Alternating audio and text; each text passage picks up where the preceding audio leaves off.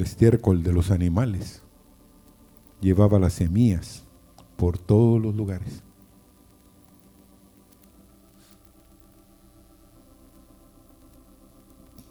Entonces, ¿qué estamos haciendo nosotros con nuestra tierra?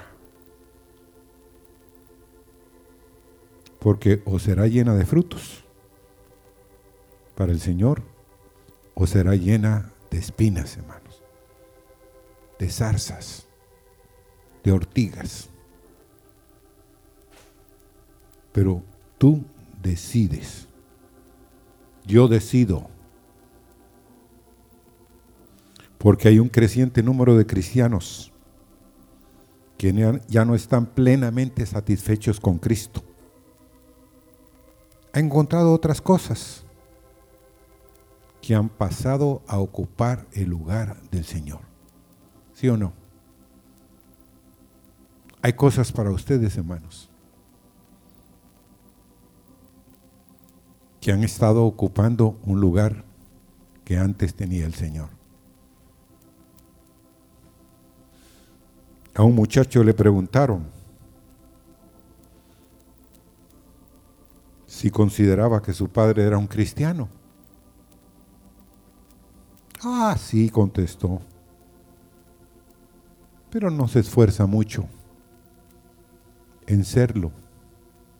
Ah, y en una revista, hermano, secular apareció esta frase. Hay una acusación, hermanos, que el mundo está diciendo, contra toda la iglesia cristiana. Es que se contentan con ser tan solo parcialmente cristianos.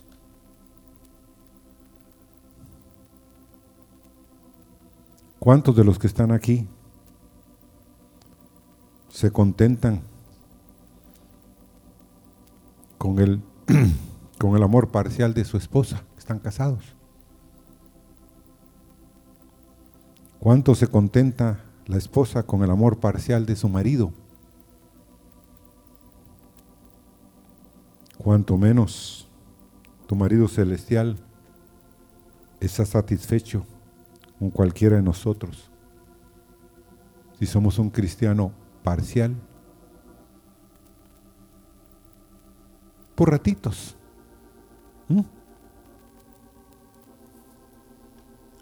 Y es serio, hermanos. ¿Saben por qué es serio? Porque el sembrador salió a sembrar y ha lanzado su semilla en todos los terrenos aquí. Y aquí hay de todo tipo de terrenos. Hay terrenos que algún día van a producir al 30, al 60 y al 100 por uno. Pero hay terrenos aquí que son, oiga esto, como si sembráramos en el camino donde pasan los vehículos aquí, la mejor semilla. ¿Creen ustedes que va a producir algo?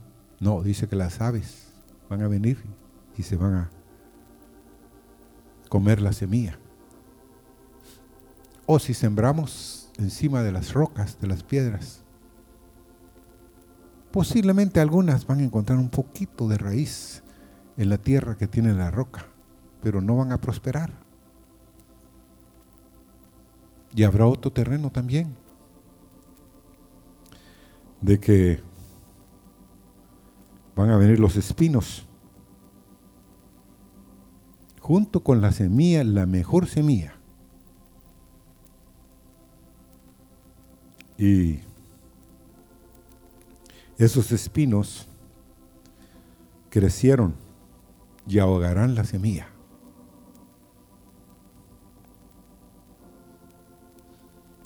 Entonces, oigan, fue para mí, porque el Señor me estaba hablando a mi corazón.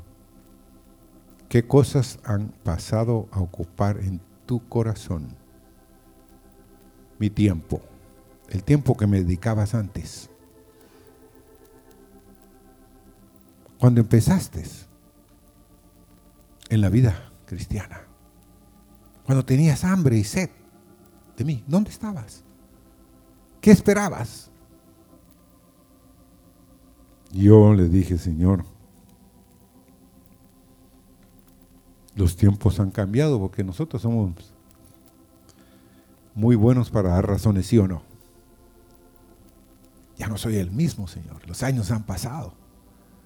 Pero Él me dijo, pero yo sigo siendo el mismo. ¿Qué estás haciendo de mi preciosa semilla en tu vida? ¿O van los espinos a destruirme?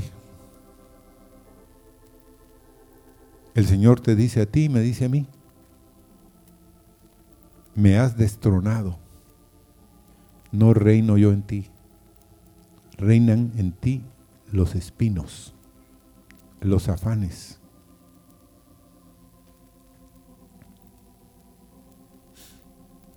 Y que los afanes de este mundo, hermanos, el engaño de las riquezas y la codicia de otras cosas, que entran en el corazón, dice Mateo. Vamos ahí, 13:22.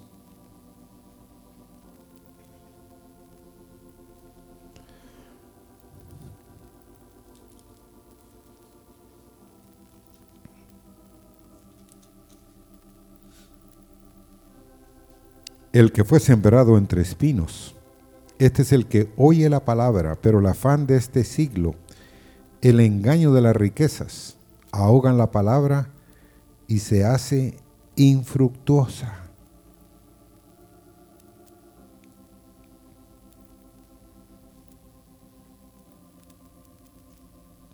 ¿Qué dirías tú? ¿Qué diría yo? No fue tan buena semilla, Señor. Él sabe que semilla sembró en tu corazón. ¿O no? Él sabe el trabajo que ha hecho en tu tierra.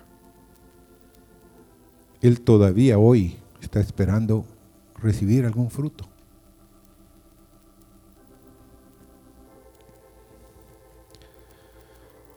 ¿Cómo está el Señor hoy?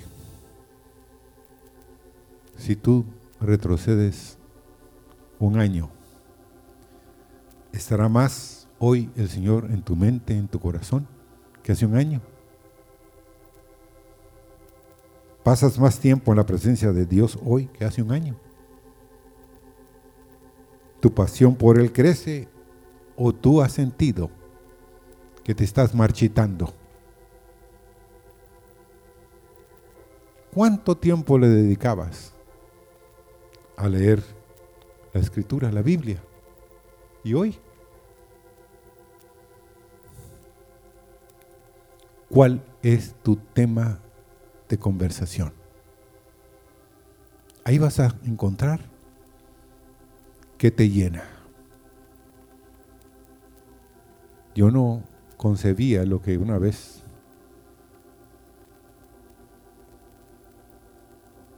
el hermano Marvin Valles dijo en una prédica. Dice que lo que está en el corazón, ¿a qué? ¿A la qué? A la boca sale. Y me dijo, no hables. No hablo. ¿Para qué no hablo? No hables nada. Oye nada más. Todo hombre, toda mujer puede hablar uno, dos minutos. Pero ya en el tercer minuto va a empezar a hablar lo que la llena. Lo que está en su corazón a los cinco minutos tú vas a saber qué está fluyendo de ella. ¿Cuál es su interés? Por ejemplo, perdónenme jóvenes, solo salen allá, se reúnen, se saludan, inmediatamente empiezan a hablar de fútbol. ¿O no? No, es que es una pasión. Sí, pero es el que está en el corazón o no. Entonces Dios quiere, hermanos, que meditemos. Y hay señoritas aquí también que les gusta el deporte y a mí yo no tengo problema. Pero no me está llenando eso.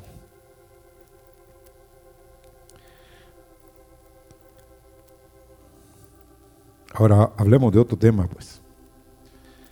Muchos que están aquí hoy sentados, cuando empezaron la vida cristiana, hombres y mujeres, estaban tan enamorados de Cristo, pero que hoy corren para sus propios intereses. ¿Mm? Están agobiados por el estrés, los problemas.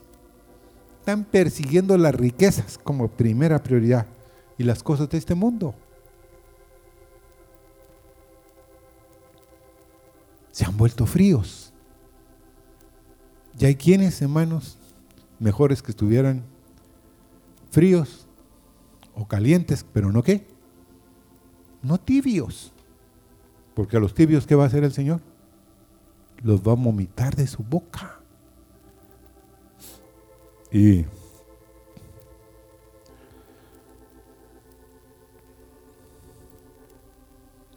cada día decimos esto.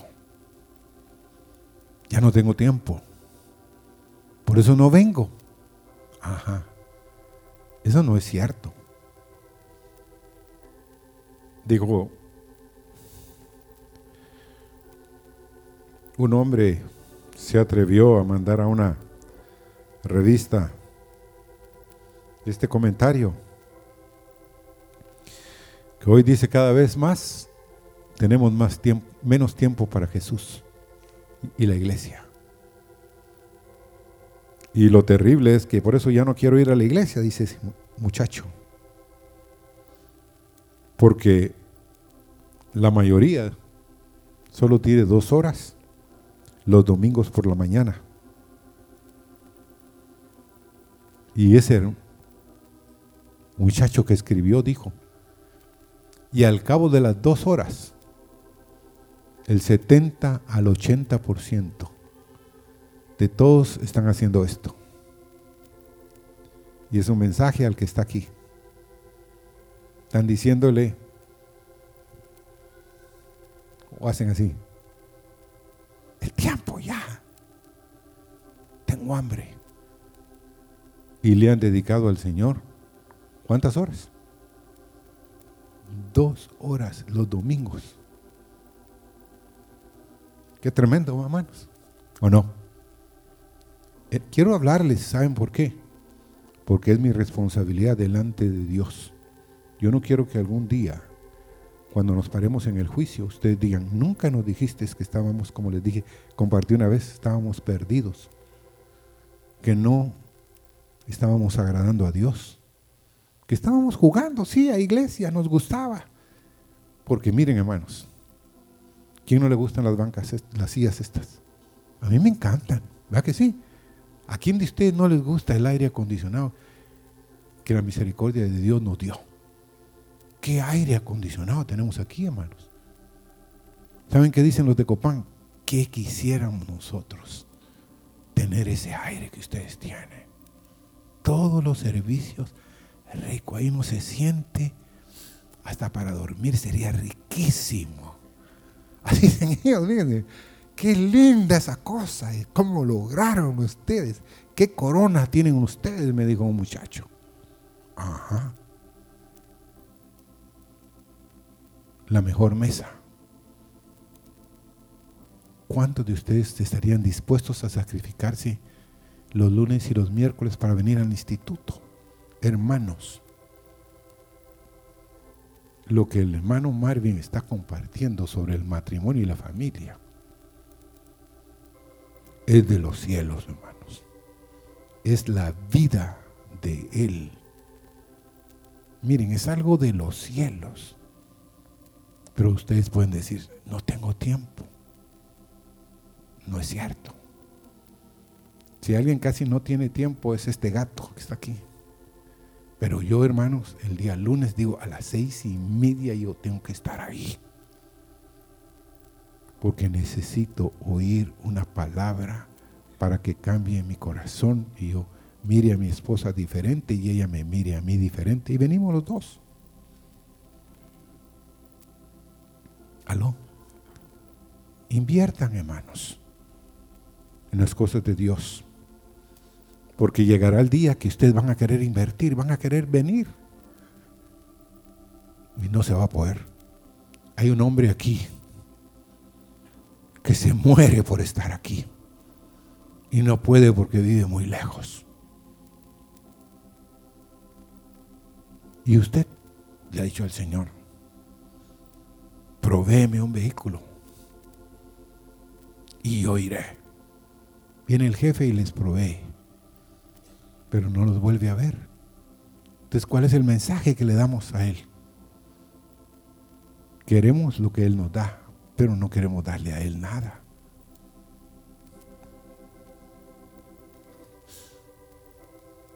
Jesús les habló y les dijo en Juan 15, 4 al 6, permaneced en mí y yo en vosotros, como el pámpano no puede llevar fruto por sí si no permanece en la vid. Así tampoco vosotros, si no permanecéis en mí. Yo soy la vid, vosotros los pámpanos. El que permanece en mí y yo en él, este lleva mucho fruto, porque separados de mí nada podéis hacer. El que en mí no permanece, será echado qué? Fuera como pámpano y se secará y lo recogen y lo echan en el fuego. ¿Y qué? Y arden. Hay que permanecer. Entonces debemos de saber que o te está secando o vas en vía de secarte. Y posiblemente tú digas, yo estuve ahí. Porque podemos estar bien engañados, hermanos. ¿Sabían eso ustedes? Porque hablamos el lenguaje de la intimidad con Dios de lo que disfrutamos con Dios. Pero Dios te está llamando a algo más fresco, a permanecer en Él. Y miren hermanos, con dolor les digo, hay quienes sentimos, porque hemos estado orando, yo hice la cuenta como soy un poco matemático, hay quienes de ustedes los hemos llevado en oración 13 años de nuestra vida de lunes a viernes. Entonces llorando una mañana le dije, Señor, ¿qué vas a hacer tú? Porque la obra es tuya, no es mía. De aquí, hermanos, yo les insisto, algún día me voy a ir Solo me voy a llevar los dos tractores, no, un tractor que tengo. Y los útiles de cocina de Meli. De ahí, never. No tengo nada, hermanos. Ay, mi. El hábito, como dijo. Pero, hermanos, ¿qué tenemos? Mm. Entonces nos está llamando Él para tener un más amor por Él, más hambre y sed de Cristo.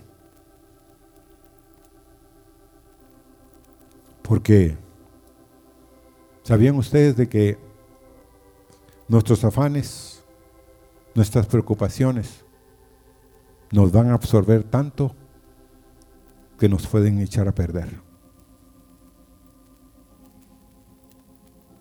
Se cuenta que el emperador Carlomagno hizo fundir una gran campana para la iglesia que había construido y encargó a un artífice llamado Tancho y que le entregaran a Tancho que construyera la campana una cantidad enorme de cobre y 40 kilos de plata.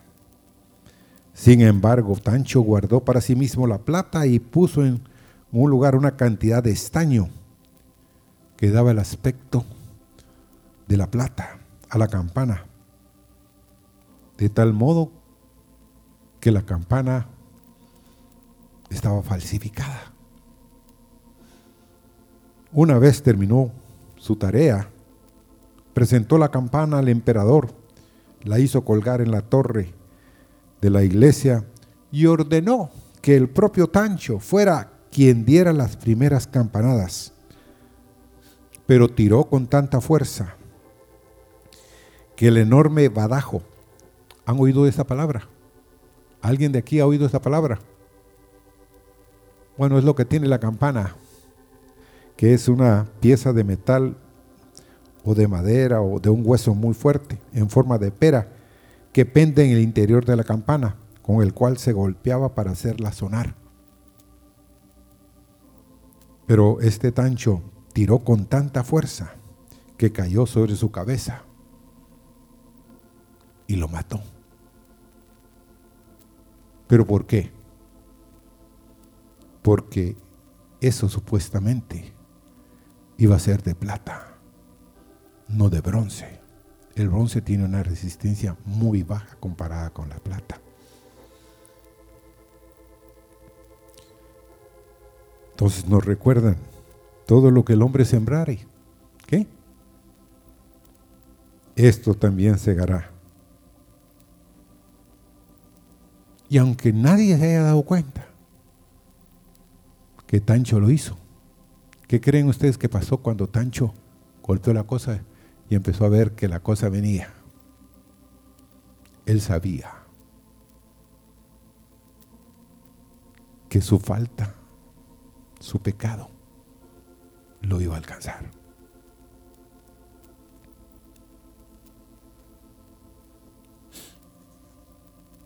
¿Cuántos de los que están aquí ustedes pensarían, ¿qué fruto estaré dando yo? ¿Mm? Porque por sus frutos, ¿qué? Los conoceréis.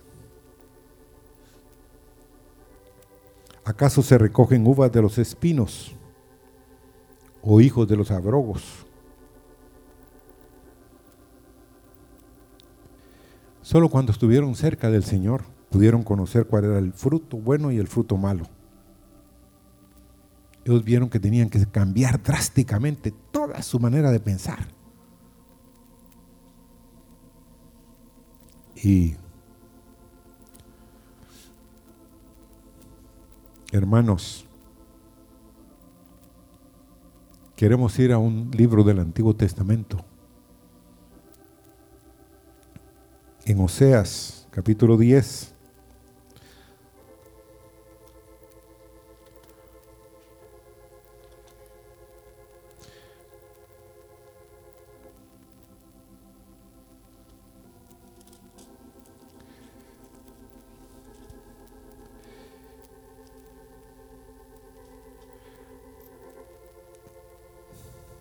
Dice Oseas capítulo 10, la parte Primera, Israel es una frondosa viña que da abundante fruto para sí mismo. Entonces, así era Israel, una frondosa viña. Y hoy por hoy, Israel es una frondosa viña, hermanos, que da abundante fruto pero solo lo está dando para sí mismo en cierto sentido. Y ¿cuántos de ustedes considerarían que su vida, en lugar de llenarlas de frutos, las están llenando de espigas y de cardos? No de higos ni de uvas. Pero miren lo que dice la parte final de este verso, 10.1. Y conforme a la bondad, no, para sí mismo, conforme a la abundancia de su fruto, multiplicó también los altares. Conforme a la bondad de su tierra, aumentaron sus ídolos.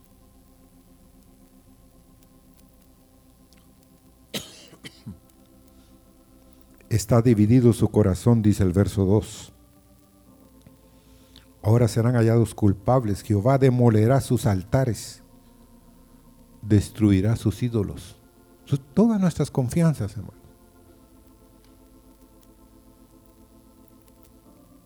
El Señor las va a votar. Y en Oseas 10.2, mire lo que dice. 10.12. Sembrad para vosotros en justicia, segad para vosotros en misericordia, haced para vosotros barbecho, porque es el tiempo de buscar a Jehová hasta que venga y os enseñe justicia. Este es el tiempo, hermanos, para buscar al Señor y que Él nos enseñe justicia, misericordia. La necesitamos. Y vamos a Jeremías, capítulo 4 y verso 3.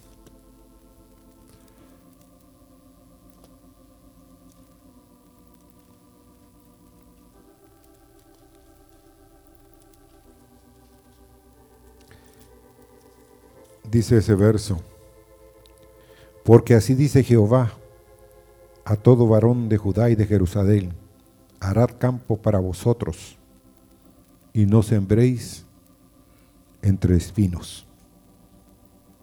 Entonces, Él quiere decirte esta mañana a todo varón de Judá y de Jerusalén, harad campo para vosotros. No sembréis entre espinos, sino sembrad en justicia y Oseas 14:12.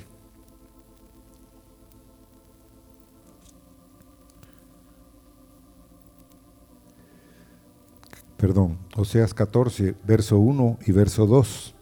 Vuelve, oh Israel, a Jehová, a tu Dios, porque por tu pecado has caído. Llevad por vosotros palabras de súplica y volved a Jehová y decidle, quita toda iniquidad y acepta el bien, y te ofreceremos la ofrenda de nuestros labios. Vuelve, oh Israel, a Jehová tu Dios, porque por tu pecado has caído. Llevad con vosotros palabras de súplica y volved a Jehová y decidle, quita toda iniquidad y acepta el bien y te ofreceremos la ofrenda de nuestros labios. Y hermanos, ¿sabían ustedes de que Dios no se cansa en sembrar en ustedes y en mí? No se fatiga con cansancio Él. Hay quienes de ustedes, a veces por las mañanas, se presentan delante de Dios y Dios les da una palabra. Hay quienes abren la escritura, dame una palabra y el Señor les da una palabra. Señor, ¿ahora qué hago, Señor? Estoy en un gran dilema. Pero oran y Dios les da un sentir. Es increíble cómo Dios sigue invirtiendo en nosotros, a pesar que no somos yo le dije, Señor, yo no soy una buena tierra. Pero tú eres tan misericordioso que puedes hacer milagros. Pero al final de Mateo 13:23 ha prometido que habrá una buena cosecha. Y en esa tierra habrá una producción al, al ciento por uno, al 60 y otros al 30. Pero iremos algún día, hermanos, llevando a otros la preciosa semilla. Y quiero animarlos que volvamos al Señor, que lo tomemos en cuenta, que miremos lo importante que es para nuestra vida, dedicarle un poco de tiempo a Él. Amén. Porque llegará el día, hermanos, en el cual digamos, Ahora sí, Señor. Y ya no es el tiempo. Ya no es el tiempo. Y quiero terminar con el salmo que el jueves en la mañana, perdón, el jueves en la noche, el hermano Ramón leyó.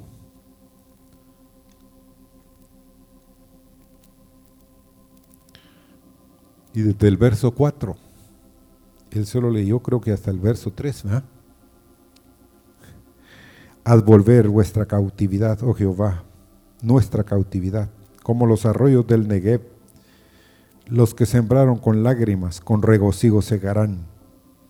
Irá andando llorando el que lleva la preciosa semilla, mas volverá a venir con regocijo, trayendo sus gavillas. Qué lindo es que Dios levantara de en medio de ustedes sembradores de su palabra. Gentes que le compartan a otros. Que sea un testimonio, hermanos. ¿Ah? ¿Cómo? 126, verso 6, del 4 al 6. Qué importante es. Porque hermanos, si ustedes se vuelven sembradores de las palabras de Dios, algún día ustedes mirarán el glorioso fruto que Dios ha tenido. Y como dijo esta mañana la profecía, ¿Qué estaba haciendo esa muchachita en la casa de Namán el sirio?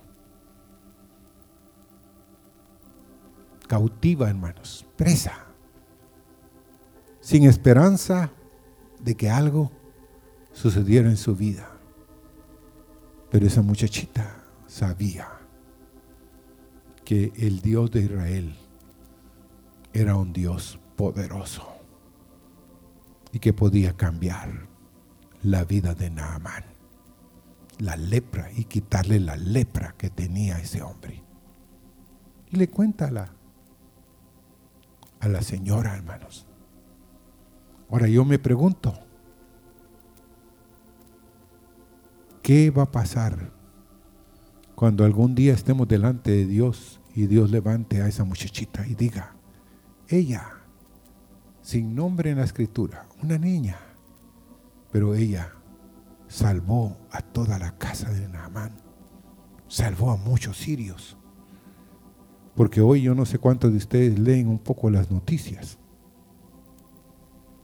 Ya van una cantidad increíble de sirios que o los matan los rusos o los matan las, los de EI o los matan los kurdos o los mata el presidente mismo. O sea, en Siria hay una de las peores matanzas que hay sobre la tierra.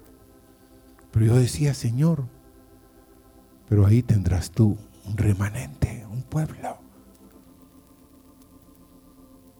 Y hermanos, Esther también era una cautiva, en cierto sentido, en Persia. Pero esta mujer, hermanos, estuvo dispuesta a entregar su vida si eso era necesario para rescatar al pueblo de Israel y así fue. Hermanos, de uno, Dios puede levantar millones. Amén. Uno. Señor, esta mañana que no, Señor, sigamos destronándote por los espinos, por los frutos, por las cosas que nos das, sino que nosotros tengamos, Señor, el gozo de traer a otros, Señor, de tener frutos, Señor, para vida eterna. Señor, queremos agradecerte esta mañana por tus palabras, Señor. Gracias por venir y hablarnos en este tiempo, Señor. Gracias, Dios de gloria. Amén. Quédense sentados. Solo les quiero leer y quiero pedirles disculpas.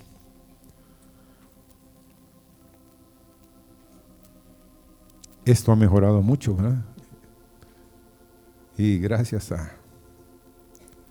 Pero el problema fue que, como soy un animal de costumbres, siempre sacaba 30 copias. Y como eran el doble, eran 60. Pero hoy saqué 30. y muchos de ustedes se quedaron sin esto. Tremendo, ¿ah? Entonces yo le dije al hermano que me dijo, bueno, ya Abel nos ayudó para los que vinieron antes o despuesito de las 10, porque él leyó la, la historia que está al final, quién empacó tu paracaídas. Pero solo le quiero leer los anuncios. El martes habrá reunión